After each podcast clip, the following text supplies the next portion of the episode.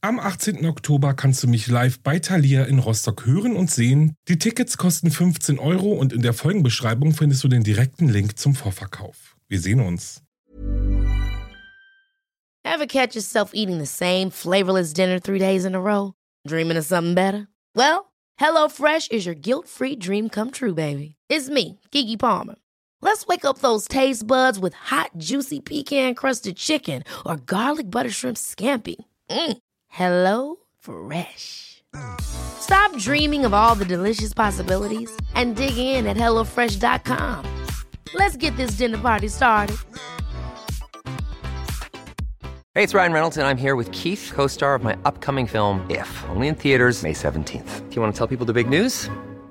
All right, I'll do it. Sign up now and you'll get unlimited for $15 a month in six months of Paramount Plus Essential Plan on us. Mintmobile.com slash switch. Upfront payment of $45 equivalent to $15 per month. Unlimited over 40 gigabytes per month. Face lower speeds. Videos at 480p. Active Mint customers by 531.24 get six months of Paramount Plus Essential Plan. Auto renews after six months. Offer ends May 31st, 2024. Separate Paramount Plus registration required. Terms and conditions apply if rated PG.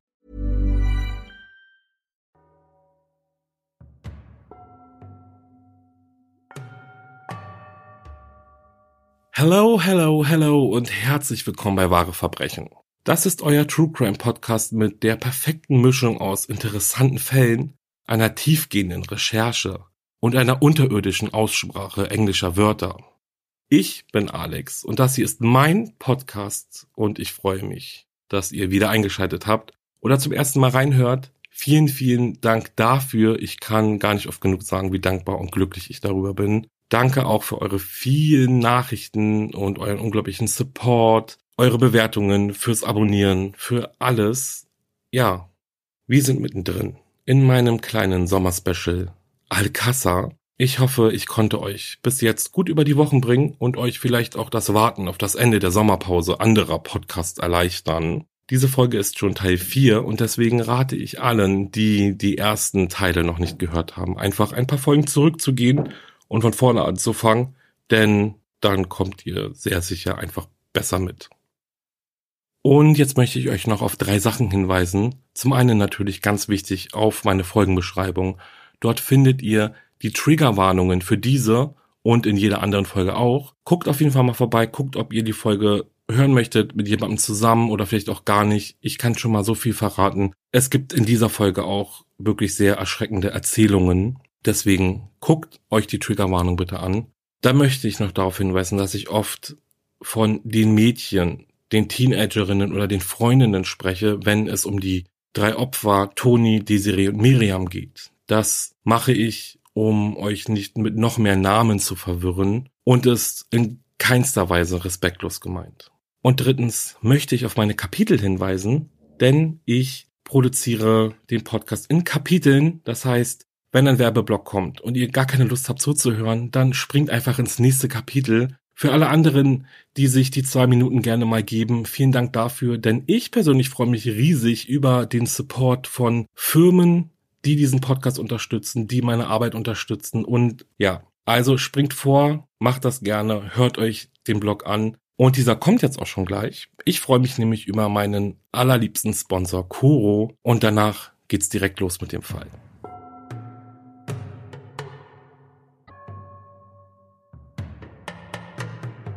Alcázar, 13. November 1992. Die drei Freundinnen Toni, Desiree und Miriam sind auf dem Weg zu einer Party in der Nachbarstadt Picassent. Sie kommen niemals im Club Color an.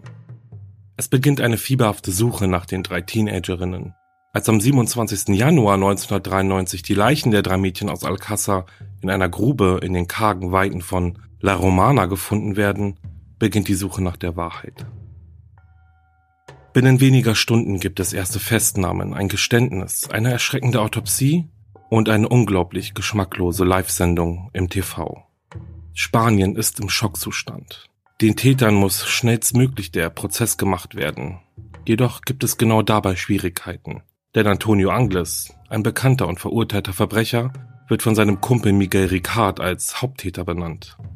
Doch ist Antonio Angles bereits seit Monaten untergetaucht und scheint spurlos verschwunden. Es beginnt eine wilde Jagd nach dem Täter, die darin endet, dass vermutet wird, dass Antonio Angles vor der Küste Irlands ertrunken sei, nachdem er von Bord eines Frachtschiffes ins Meer gesprungen war. Noch heute gehört er laut Interpol zu den meistgesuchten Verbrechern der Welt. In dieser Folge geht es im Großen und Ganzen um die Wahrheit von Geständnissen. Ein Geständnis einer verdächtigen Person ist das, was einen Kriminalfall auflösen kann. Ein Geständnis zu erhalten ist eigentlich ein Jackpot für die Ermittler und die Staatsanwaltschaft. Doch wir wissen ja, ein Geständnis muss unter den richtigen Voraussetzungen abgegeben werden. Jeder hat das Recht auf einen fairen Prozess, zum Glück, aber der Weg dorthin ist fest vorgeschrieben. Der verdächtigen Person muss ein Anwalt zur Seite stehen.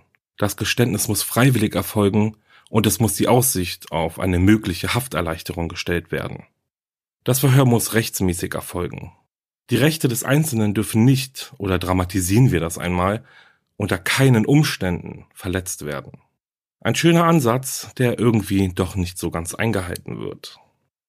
Was, wie wir ja mittlerweile wissen, enorme Konsequenzen für den weiteren Verlauf der Gerichtsverhandlungen mit sich ziehen kann. Im Worst Case gilt das Geständnis vor Gericht nicht und darf somit auch nicht berücksichtigt werden. Was aber, wenn das abgegebene Geständnis falsch ist? Ganz einfach gelogen oder gar erzwungen ist? Dann, ihr Lieben, beginnt ein unerbitterlicher Kampf um die Wahrheit. Und hier empfehle ich euch zu diesem Thema zum Beispiel die Netflix-Doku-Reihe The Confession Tapes. Die ist wirklich sehr, sehr spannend und sehr gut gemacht. Die allgemeine Meinung ist oft diese. Wenn du gestanden hast, dann bist du auch schuldig.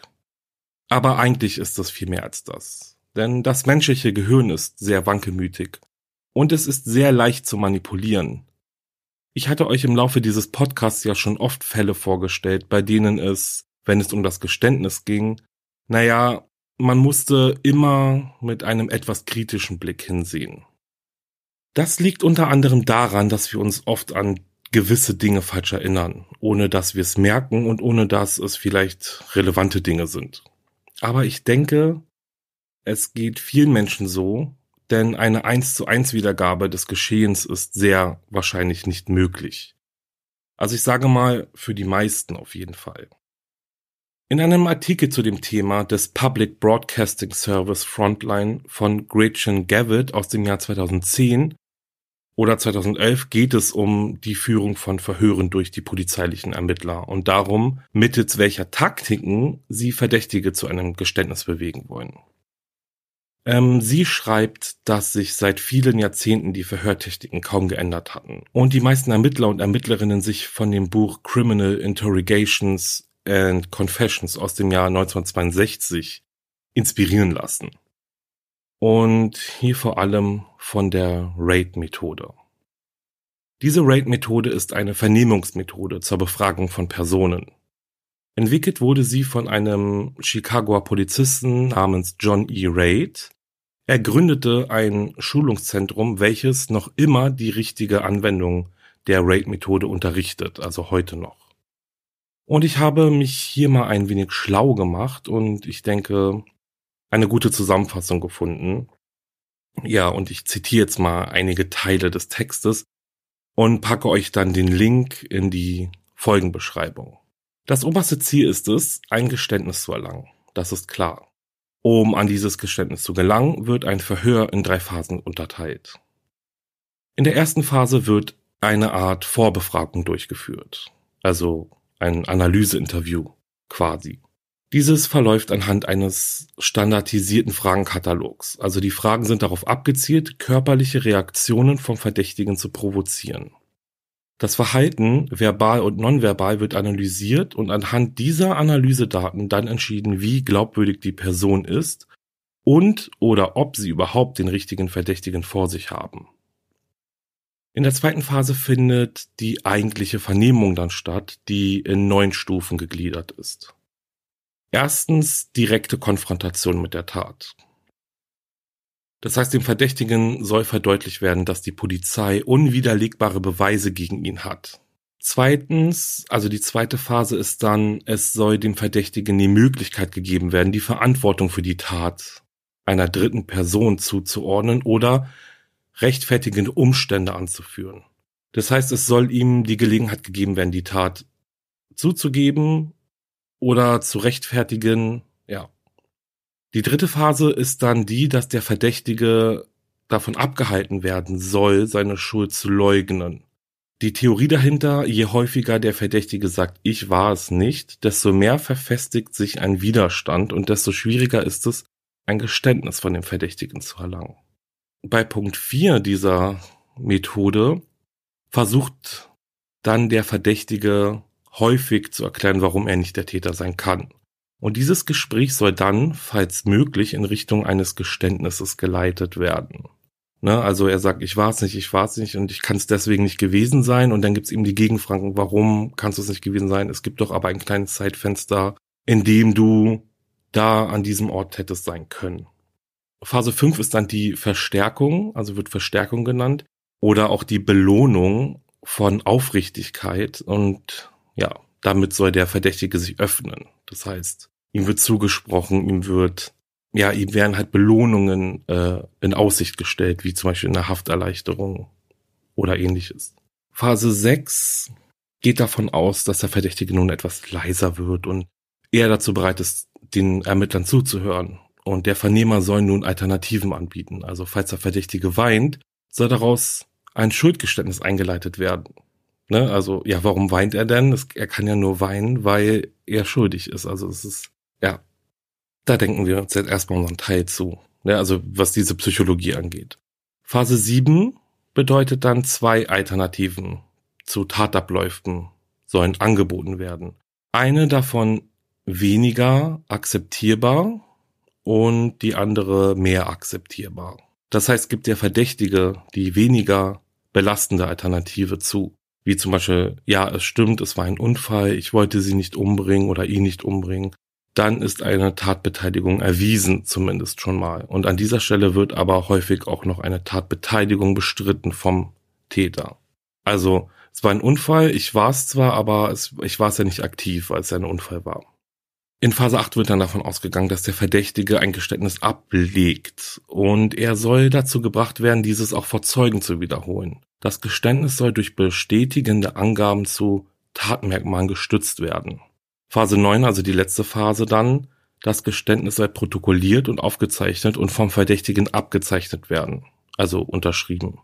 Und dann kommt man auch zur dritten Phase der Write-Methode und diese dient der schriftlichen Protokollierung des Geständnisses. Und ja, erstmal so viel dazu. Es ist jetzt viel. Ich bin jetzt natürlich auch kein Experte, was die Reitmethode angeht, aber ja, so ist sie gegliedert und so wird ein Täter oder eine Täterin oder ein Verdächtiger oder eine Verdächtigte eher gesagt, ja, in Richtung eines Geständnisses geleitet. Ich denke, ihr habt es schon gemerkt, es gibt natürlich enorme Kritik auch an dieser Methode, denn sie arbeitet vom Grundkonzept her schon mit Täuschungen und Drohungen wodurch ein Geständnis sehr wahrscheinlich erzwungen wird. Außerdem missachtet ähm, sie die Belehrungspflichten. Und das sind ja genau die Punkte, die einem immer wieder auffallen. Hier bei uns in Deutschland verstößt die Reitmethode gegen Paragraph 136a der Strafprozessordnung und auch in vielen anderen europäischen Ländern wird die Methode nicht angewendet, da sie, wie gesagt, das Potenzial hat, zu etlichen falschen Geständnissen zu führen. Die Befragung von Kindern und Jugendlichen zum Beispiel im europäischen Raum im Rahmen der Reitmethode ist zum Beispiel gänzlich untersagt. Trotz dessen, dass die Methode gegen das Gesetz verstößt, kam sie dennoch hin und wieder auch hier zum Einsatz. Wie zum Beispiel im Fall der NSU-Mordserie oder im Fall der vermissten Peggy Knobloch, über den es übrigens auch einen richtig guten Podcast gibt. Ja, diese Reitmethode ist uns allen übrigens bestens bekannt, denn sie ist es, die man häufig in Kriminalfilmen und Serien sieht. Ein Verdächtiger oder eine Verdächtigte isoliert in einem dunklen, tristen Raum ein Detektiv, der viel zu nah an den Verdächtigen herankommt. Er beschuldigt ihn oder sie für Dinge, die sie oder er gar nicht getan haben und erfindet dabei spontan Beweise und so weiter. Dieser Artikel von Gretchen Gavitt beschäftigt sich sehr eingehend mit dieser Seite der Falschgeständnisse. Sie schreibt zum Beispiel über diese Beweise, die dem Verdächtigen während eines Verhörs zugeschoben werden und welche dann ganz natürlich ins Geständnis mit einfließen, auch wenn sie dort gar nicht hingehören. Da ist halt das Beispiel, ja, wir haben eine Visitenkarte am Tatort gefunden, wo ihr, wo der Name ihres Geschäfts draufsteht und vielleicht stimmt das überhaupt gar nicht. Und sollte dann der Verdächtige oder die Verdächtige gestehen, dann kann es sehr gut sein, dass diese Visitenkarte mit ins Geständnis einfließt im Sinne von, ja, weiß nicht, ich muss sie in, ich muss sie in einer Tasche gehabt haben, dann ist sie runtergefallen. Ne? Also man leitet einfach darauf hin, es gibt Beweise, dass du da warst und ähm, dies in Form einer Visitenkarte oder eines Schals oder sonst was. Der Staatsanwaltschaft ist dies aber meist egal. Ein Geständnis ist ein Geständnis und Grundlage für die Anklage.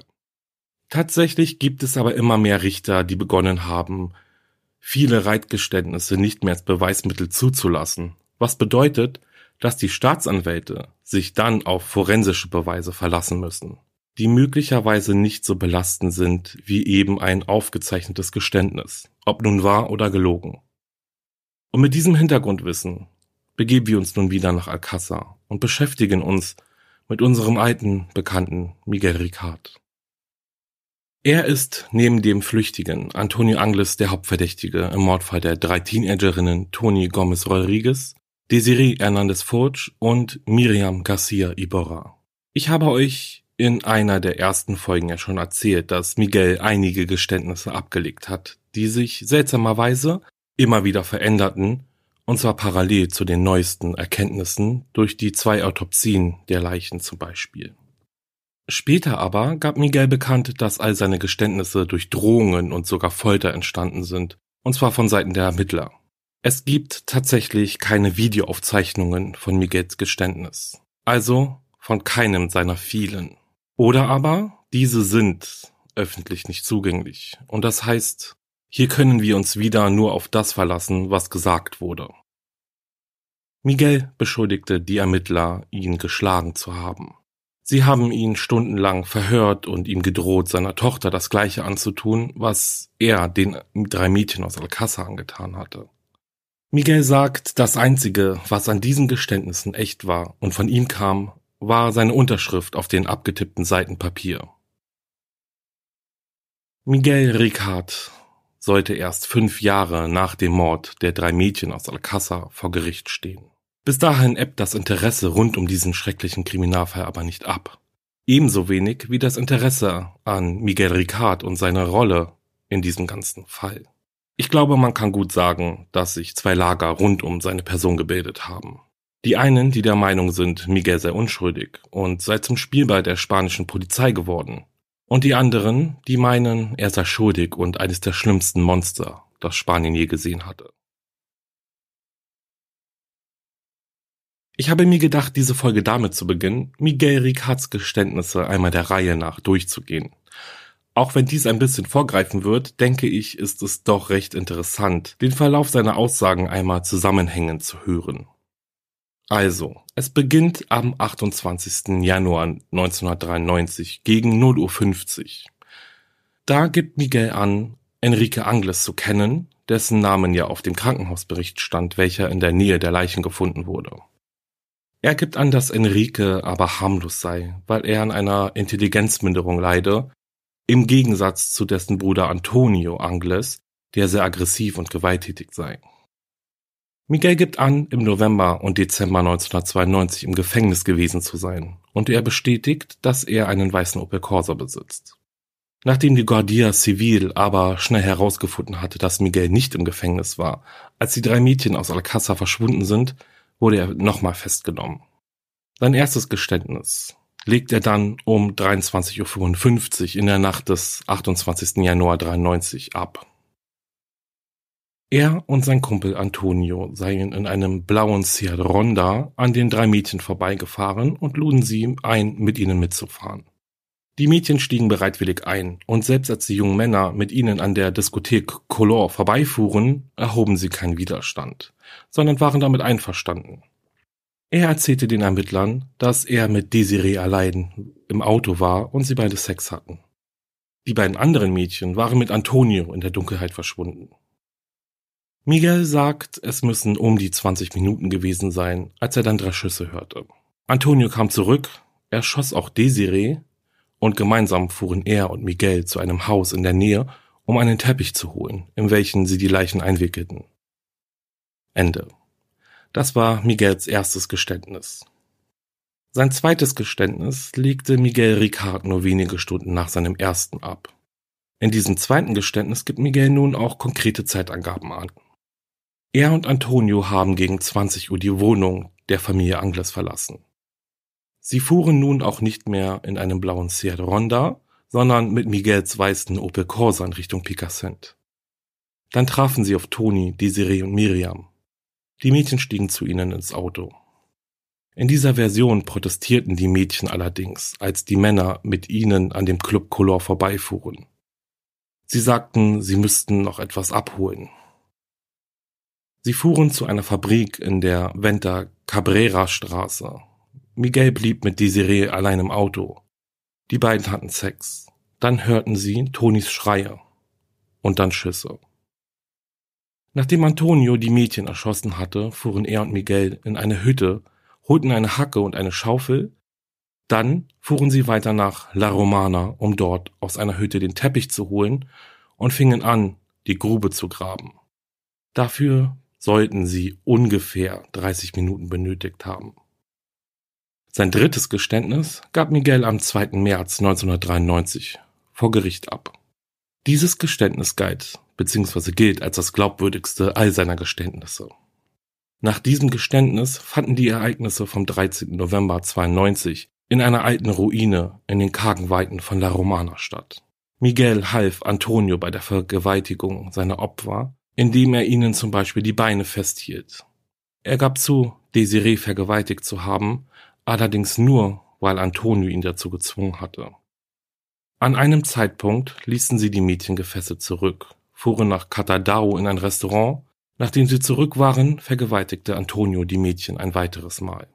Am Morgen dann hob Antonio etwa 700 Meter entfernt von der Ruine die Grube aus. Als die Mädchen tot waren, warf Antonio den Teppich in die Grube und die Leichen eine nach der anderen hinterher und begrub sie anschließend mit Erde und Gestrüpp. Miguel half Antonio dabei. Am 29. März 1993 gibt Miguel dann sein viertes Geständnis ab. Also Geständnis in Anführungszeichen, denn nun behauptete er am Abend des 13. Novembers mit seiner Freundin und weiteren Freunden in einem chinesischen Restaurant essen gewesen zu sein. Anschließend will er bei seinem Bekannten Anton Partera Zafra übernachtet haben.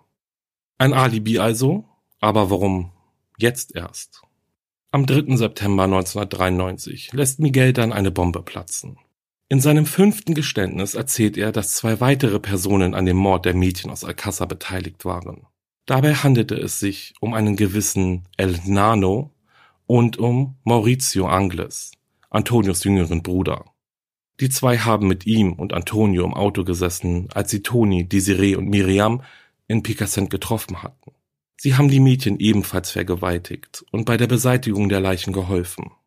Außerdem gibt er an zu wissen, dass Antonios Mutter Neusser ihrem Sohn Geld gegeben hätte, so dass dieser nach Brasilien fliehen konnte. Und dann kommen wir zu Miguels sechsten und auch letzten Geständnis. Dieses gab er am 30. September 1994 ab, also etwas über ein Jahr nach seinem fünften.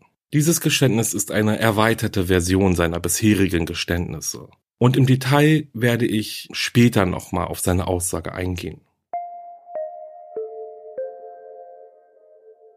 So, und da haben wir erst einmal alle an einem Stück. Dies waren in etwa Miguel Ricards Geständnisse, die er noch vor Prozessbeginn in den Jahren 93 und 94 vor den Ermittlern ablegte. Vergesst dabei nicht, dass die Geständnisse immer aufeinander aufbauten, und ich hatte es ja schon erwähnt, es gibt die Meinung, dass sich Miguels Geständnisse je nach seinem Wissensstand verändert haben, und ich muss sagen, ich verstehe diese Ansicht. Ich persönlich habe auch das Gefühl, dass es so ist.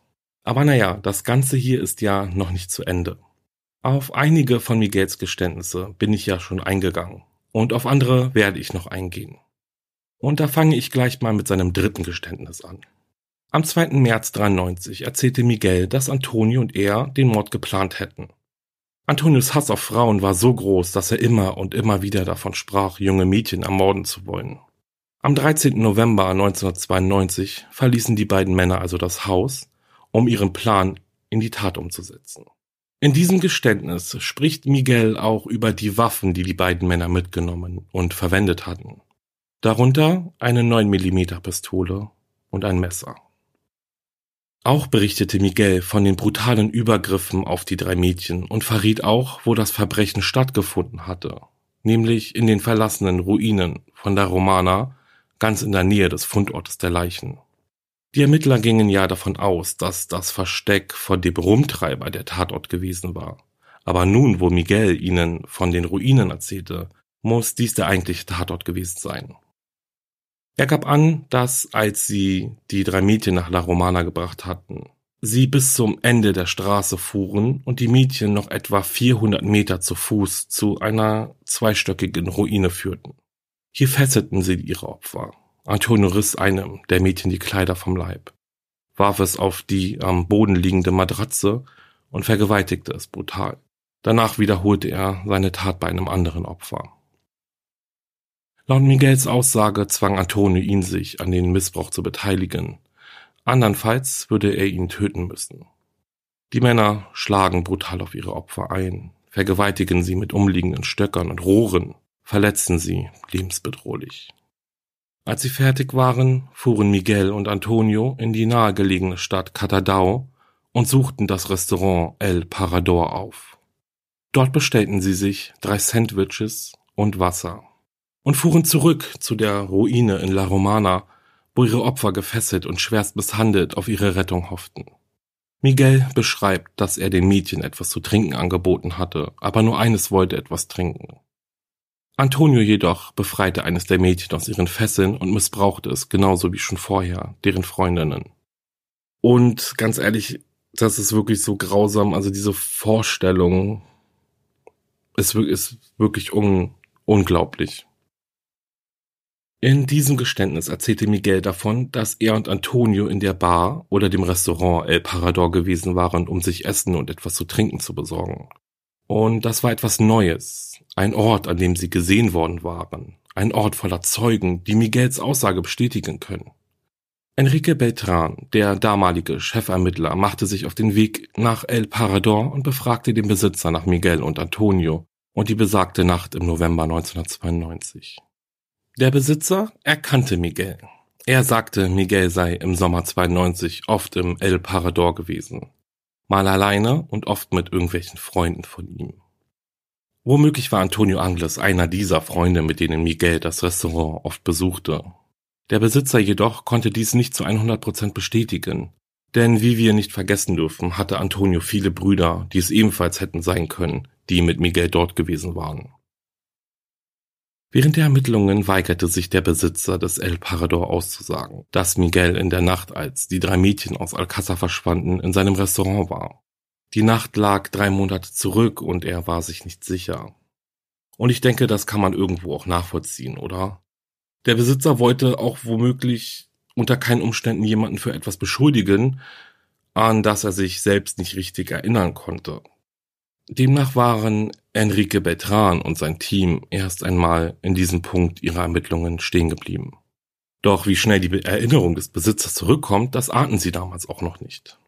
Ich habe euch erzählt, dass es über fünf Jahre gedauert hatte, bis Miguel wegen der Morde an den drei Teenagerinnen aus Alcázar vor Gericht stand.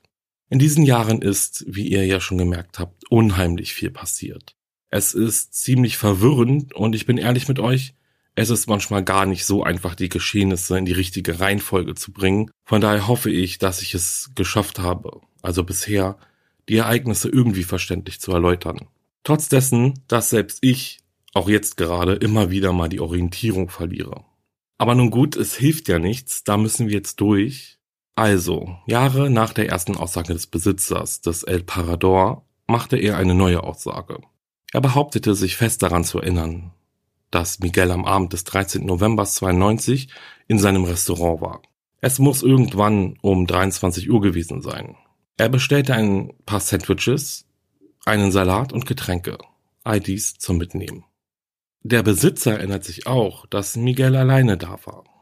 Okay, also er war alleine da, entgegen Miguels Aussage, aber zu der Aussage des Besitzers kommt auch noch die Aussage der Ehefrau des Besitzers. Sie hat an diesem Abend im Restaurant ausgeholfen und erinnert sich, Miguel ebenfalls gesehen zu haben. Aber nicht allein, sondern in Begleitung von Antonio Angles. Da war sie sich ganz sicher. Also war er nun alleine oder mit Antonio da? Ich denke, irgendwie kann man diese unterschiedlichen Aussagen auch verstehen, denn vielleicht hat der Besitzer Antonio einfach nicht gesehen oder eben gesehen, dass irgendjemand mit Miguel zusammen da war, aber nicht erkannt wer. Und wir wissen ja nun auch nicht, wo der Besitzer gestanden hat oder gesessen hatte. Vielleicht war er auch in der Küche oder saß in irgendeiner Ecke des Restaurants. Und das alles ist ja möglich. Und aufgrund dessen kann es halt wirklich gut sein, dass er nur Miguel gesehen hat. Nun ja, es dauerte ja jetzt nun noch einige Jahre, bis Miguel vor Gericht stand. Und während dieser Zeit widerrief der Besitzer des El Parador seine Aussage und gab öffentlich bekannt, dass seine Unterschrift auf den polizeilichen Dokumenten gefälscht sei. Eieiei. Und da vernebelt sich hier irgendwie alles gerade immer mehr. Gucken wir mal, wie wir da wieder aus diesem Nebel rauskommen. Also, die Staatsanwaltschaft gab nach Miguels Geständnis an, sie glaube ihm, was er sagt. Zwar ist Miguel schon ziemlich ins Detail gegangen, doch irgendwie fehlte etwas, das seine Glaubwürdigkeit unterstreichen sollte. Miguels drittes Geständnis stand und es sollte sich in nächster Zeit auch erst einmal nicht ändern. Zu diesem Zeitpunkt finden sich in den polizeilichen Aufzeichnungen immer wieder drei Namen wieder. Der erste ist Enrique Beltran, der Oberstaatsanwaltschaft und Ermittler aus Alcázar, der für die Koordination der Ermittlungen gegen Miguel Ricard verantwortlich war. Der andere Name ist Dr. Francisco Ross Plaza. Dr. Ross war einer der Forensiker, die während der gesamten Ermittlungen immer wieder anwesend waren. Dr. Ross leitete die erste Autopsie der Opfer. Diese Autopsie war ja, um es vorsichtig auszudrücken, schlecht durchgeführt worden. Körperteile wurden unnötigerweise amputiert, forensische Beweise wurden weggespült und mehrere Haare, die auf allen drei Leichen gefunden wurden, wurden zusammen in einem Behälter gesammelt, was später natürlich zu einem DNA-Albtraum wurde. Die zweite Autopsie, die einen Tag später von Professor Dr. Luis Frontella durchgeführt wurde, deckte all diese Fehler auf. Dr. Ross Plaza war natürlich überhaupt nicht begeistert und weigerte sich prompt mit Dr. Frontella zusammenzuarbeiten. Nun ist es aber auch so gewesen, dass dieser Dr. Ross Plaza, dessen Autopsie ja von anderen Forensikern zerrissen wurde, weiterhin der, ich sag mal, leitende Forensiker in diesem Kriminalfall war und dadurch sein Name also immer und immer wieder in den Ermittlungsakten auftauchte. Allerdings nicht nur im Zusammenhang mit seiner Autopsie, sondern auch im Zusammenhang mit Miguel Ricards Geständnissen. Diese Geständnisse, die, wie Miguel selbst aussagte, unter Zwang und Folter entstanden sind. Dr. Ross Plaza war nämlich bei allen dabei. Und er war es auch, der die psychologischen Tests an Miguel Ricard durchführte und bestätigte, dass er voll schuldfähig sei. Das soll sich hier jetzt gar nicht verschwörerisch anhören, aber im Endeffekt war Dr. Ross Plaza auch der Einzige, der Miguels Aussagen über die Folter hätte bestätigen können. Was einfach zeigt, wie viel Macht er in diesem Fall auch hatte. Waren die Geständnisse erzwungen worden, lag es also mit an ihm, die Wahrheit zu sagen oder eine Lüge aufrecht zu erhalten, dessen Konsequenzen noch bis zum heutigen Tag nachhallen. Es war der 29. März 1993, als Miguel Ricard bei einer vorprozessualen Befragung durch den Richter aussagte, dass all seine vorherigen schriftlichen Geständnisse unwahr seien und unter Folter abgegeben wurden. Er gab an, die Opfer lediglich aus den Nachrichten gekannt zu haben und aufgrund eines anderen Verbrechens, welches er begangen hatte, gelogen zu haben. Und dann packte er ein Alibi auf den Tisch. Am Freitag, den 13. November 1992, soll er ja, wie schon erwähnt, mit seiner Freundin und weiteren Freunden in einem Restaurant gewesen sein und anschließend bei seinem Bekannten übernachtet haben. Allerdings erzählte er auch, was noch an diesem Abend geschehen war. Er, Antonio und dessen Bruder Maurizio hatten eine Bank überfallen.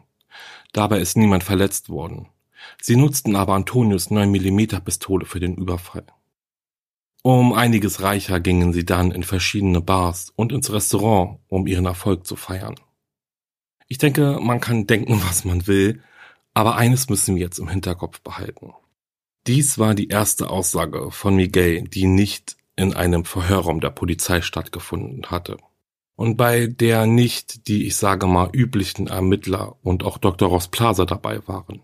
Ich weiß auch ehrlich gesagt nicht, wie sehr Miguel zu diesem Zeitpunkt geglaubt wurde. Fakt ist aber, dass durch diese Aussage irgendwie alles wieder auf Null stand. Denn vor Gericht hatten seine vorherigen Aussagen, nun da er sagte, sie seien unter Foltern standen, keine Kraft mehr. Diese seltsame Pattsituation änderte sich etwa sechs Monate später, nachdem Miguel sich dazu entschied, am 3. September 93 ein weiteres Geständnis abzulegen. Und zwar wieder mit mehr Details. Ich erinnere euch, zu diesem Zeitpunkt ist Antonio Angles schon lange auf der Flucht gewesen und vermutlich vor der Küste Irlands ertrunken. Vielleicht kann man ja sagen, jetzt, wo er keine Angst mehr haben musste, konnte Miguel ungehalten darauf losreden. Während dieses fünften Geständnisses wurde Miguel zum Zuschauer der Verbrecher. Er war nicht nur Zeuge davon geworden, wie Antonio die Mädchen vergewaltigte und folterte, sondern auch noch davon, wie er sie erschoss.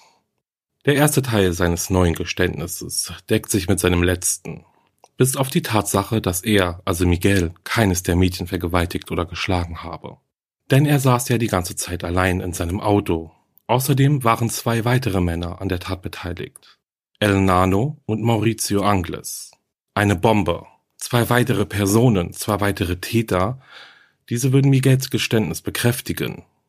Aber mal sehen. In der Netflix-Dokumentation erfährt man, wie es dazu kam, dass Miguel El Nano und vor allem Maurizio Angles so schwer belastete. Und die Ereignisse, die dazu führten, ähm, ich sage mal so, die lassen schon große Zweifel aufkommen. Maurizio Angles ist bzw. war Antonius jüngerer Bruder. Ich weiß ehrlich gesagt nicht genau, wie alt Maurizio im Jahr 93 war, aber ich denke, er müsste so zwischen 16 und 17 Jahren alt gewesen sein. In der Zeit, in der Miguel in Untersuchungshaft saß, hatte er ständig wechselnde Anwälte. Die Gründe sind verschieden und doch irgendwie gleich. Genauer werde ich aber auf dieses Thema im nächsten Teil eingehen. Auf jeden Fall schrieb er aus der Haft heraus einen Brief an Antonius Mutter Neusser. Er verlangte von ihr eine gewisse Summe Geld, um einen besseren Anwalt bezahlen zu können. In diesem Brief drohte er damit, dass, wenn sie nicht bezahlt, sie schon wisse, was dann passiert. Dann gab es einen zweiten Brief. Erneut forderte Miguel Geld von Neusser. Dieses Mal wird er deutlicher. Wenn sie nicht bezahlt, dann wird er die Wahrheit über Maurizio verraten. Neusser Angles hatte kein Geld, um Miguel irgendetwas zu bezahlen, aber abgesehen davon weigerte sie sich auch, sich von ihm erpressen zu lassen, denn schließlich gab es nichts, was er hätte verraten können. Nun ja, es kam der 3. September. Es kam ein weiteres Geständnis und die Medienberichte drehten sich nur noch um einen Namen. Maurizio Angles. Die Journalisten stürzten sich auf den jungen Mann, und so dauerte es nicht lange, bis dieser offen in die Kamera sprach. Maurizio wehrte alle Anschuldigungen gegen ihn vehement ab. Er betitelte Miguel als Lügner und sprach immer wieder davon, dass nur er und sein Bruder für das schreckliche Verbrechen verantwortlich waren. In einem Interview drohte er Miguel sogar, selbst gewisse Dinge über ihn zu verraten, wenn er nicht aufhören würde, ihn der Mittäterschaft zu beschuldigen. Maurizio wurde nach Miguels Anschuldigungen umgehend festgenommen und verhört. Gegen ihn gab es aber bis auf diese eine Aussage keinerlei weitere Hinweise dahingehend, dass er irgendwie in die Tat verwickelt gewesen war. Dennoch, die Anschuldigungen rissen nicht ab und so kam es zu etwas, wie ich finde, Besonderem. Es kam zu einer Gegenüberstellung von Miguel und Maurizio. Diese Gegenüberstellung fand vor einem Gericht statt. Der Fall war riesig, die Beweise eher mau und alles, was die Staatsanwaltschaft in diesem Punkt hatte, waren zwei gegensätzliche Aussagen. In dieser Gegenüberstellung sollte jeder seine Aussage machen und dann den Richter davon überzeugen, dass man die Wahrheit sprach. Laut Miguels damaligem Anwalt hatte sein Mandant aber keine Chance.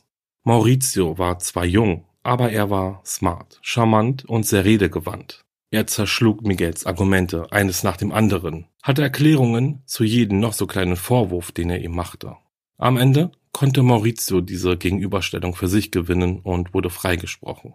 Ob Miguel nun die Wahrheit gesagt hatte oder nicht, das wissen wir nicht. Offiziell zumindest hat er dies nicht. Eieiei, und hier muss ich echt mal kurz Stopp machen und alles verarbeiten. Ich, euch geht's bestimmt auch so, oder einigen zumindest. Ich fasse noch mal kurz zusammen, okay? Also von keiner Beteiligung über Sex mit einem Opfer bis hin zur Teilnahme an den Vergewaltigungen und Übergriffen zurück zu Antonio habe alle drei Opfer allein vergewaltigt und getötet.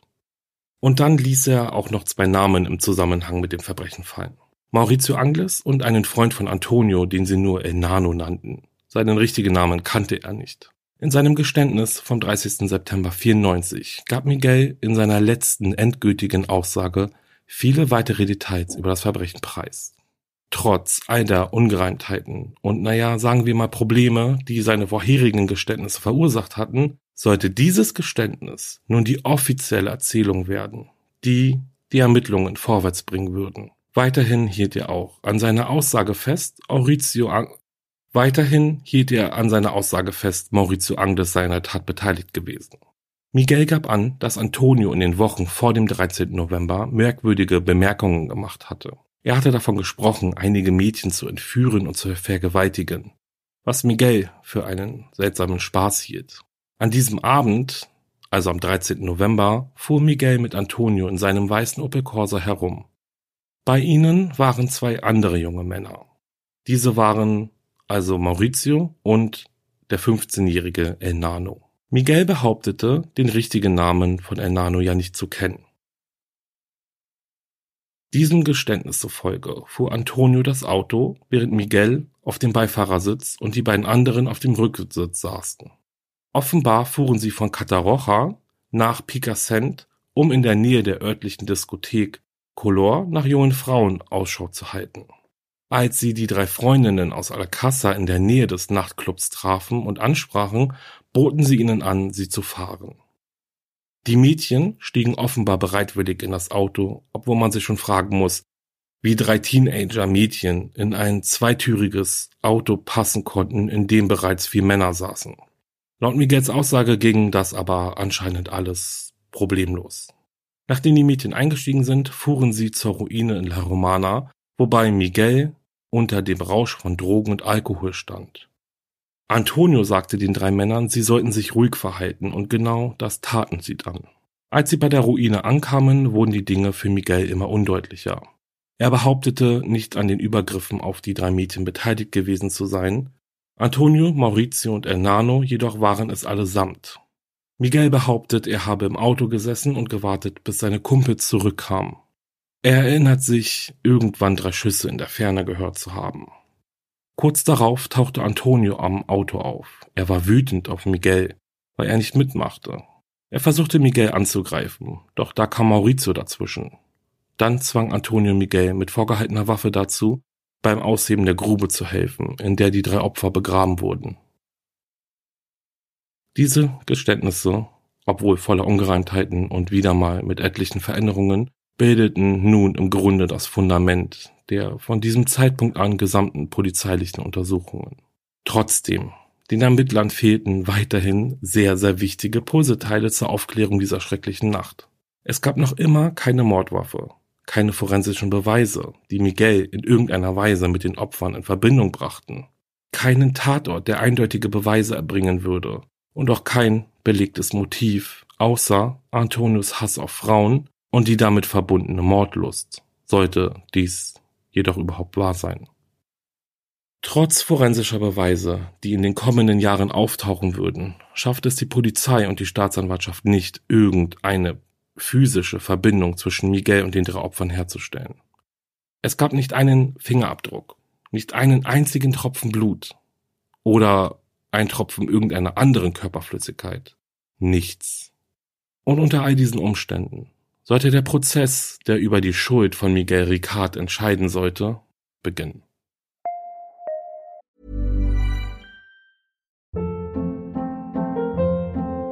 Hold up. What was that? Boring. No flavor. That was as bad as those leftovers you ate all week. Kiki Palmer here, and it's time to say hello to something fresh and guilt-free. Hello Fresh. Jazz up dinner with pecan-crusted chicken or garlic butter shrimp scampi. Now that's music to my mouth. Hello Fresh. Let's get this dinner party started. Discover all the delicious possibilities at hellofresh.com.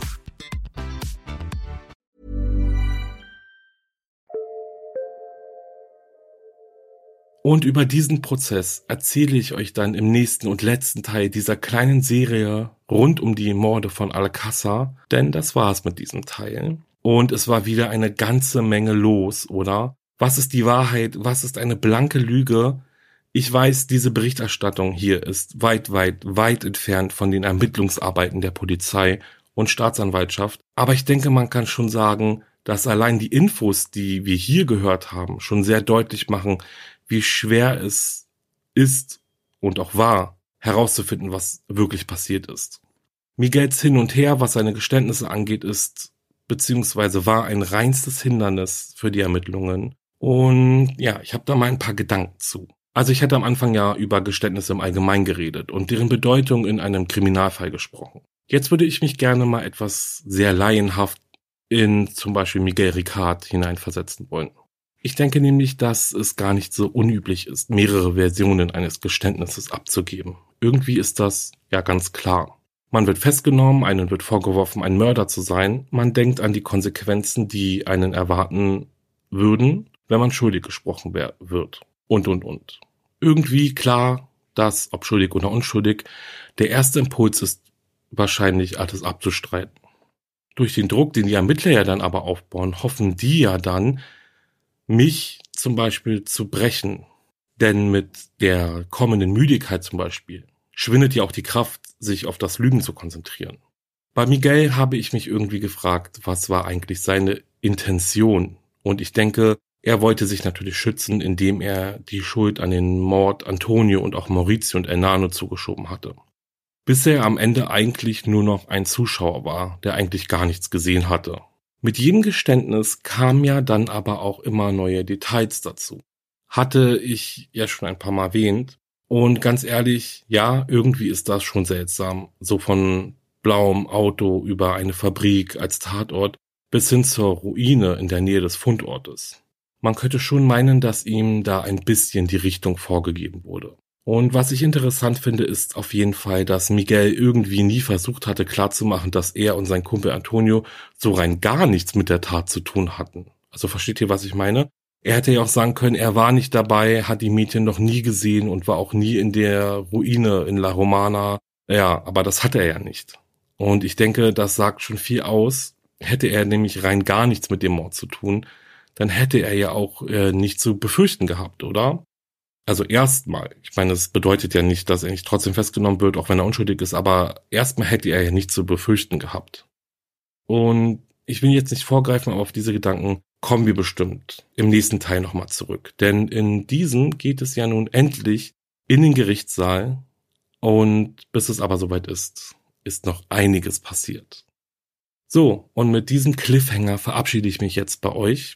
Ich danke euch fürs Zuhören und möchte euch bitten, dass, wenn euch ein Podcast gefällt, dann schreibt mir eine Bewertung, also eine nette bitte, und abonniert den Podcast fleißig. Teilt ihn mit euren Freunden oder wem auch immer. Besucht auch unbedingt meine Instagram-Seite wahre-verbrechen-podcast, denn nur dort bin ich social media technisch unterwegs ja, lasst ein paar Herzen für mich da. Äh, auf Apple Podcast ein paar Sterne nach den ganzen Ein-Sterne-Bewertungen, die schon ein bisschen fies sind. Ja, aber ihr müsst natürlich nicht. Wenn ihr nicht bewerten wollt oder wenn ihr nur eine, ein eine Ein-Sterne-Bewertung abgeben wollt, dann ist es so, ist auch alles vollkommen in Ordnung. Ja, so, ich sag jetzt mal, ich freue mich auf jeden Fall auf die nächste Folge mit euch, aufs nächste Mal, auf die nächste Woche. Bis dahin auf jeden Fall. Bleibt sicher und ciao.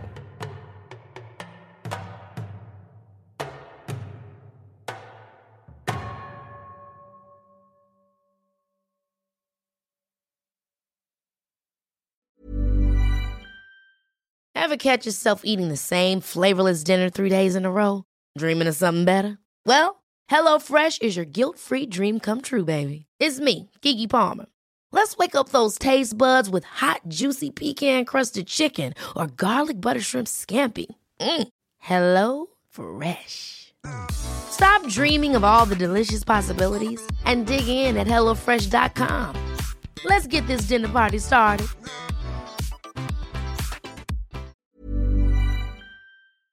Höre jetzt die vierte und alle anderen Staffeln meines True Crime Podcasts Steig nicht ein, exklusiv auf Podimo. Alle Infos findest du in der Folgenbeschreibung.